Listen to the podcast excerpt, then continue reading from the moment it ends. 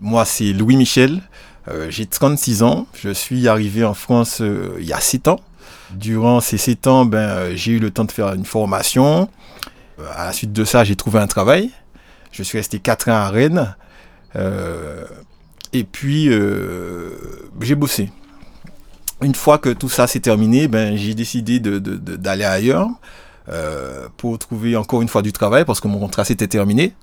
Et donc c'est là que euh, c'est à partir de là que la vraie galère a commencé parce que depuis trois mois euh, je n'ai pas de, d'appartement parce que j'ai voulu privilégier euh, le travail avant en me disant bon ben je vais chercher du boulot et en fonction de l'endroit où le boulot sera je prendrai un appartement pas loin.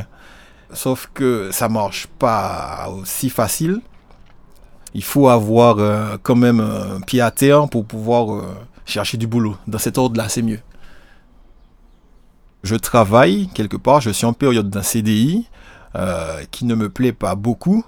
Euh, c'est parti un petit peu en sucette et euh, le contrat finalement que je devrais avoir, je ne l'aurai pas parce que ben, on va y mettre terme.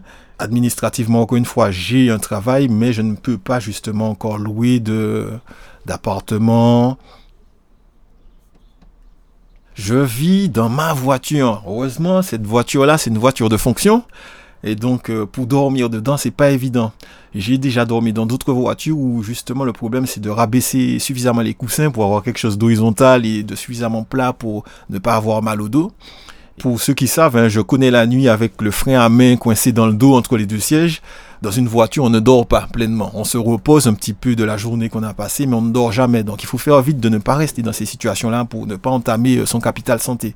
C'est déjà ça, de dormir caché, euh, c'est déjà un point pour moi en ce moment. Par exemple, hier soir, j'ai dormi à la demi-lune sur un parking près d'une université, donc euh, avec une ambiance plus ou moins, comment dire, sécurisée, parce que qui dit université dit qu'il y a des services de sécurité par loin, etc. Et euh, j'étais dans un coin sombre euh, de ce parking-là pour ne pas trop me faire voir, qu'on ne voit pas que je dorme dans la voiture déjà. Voilà.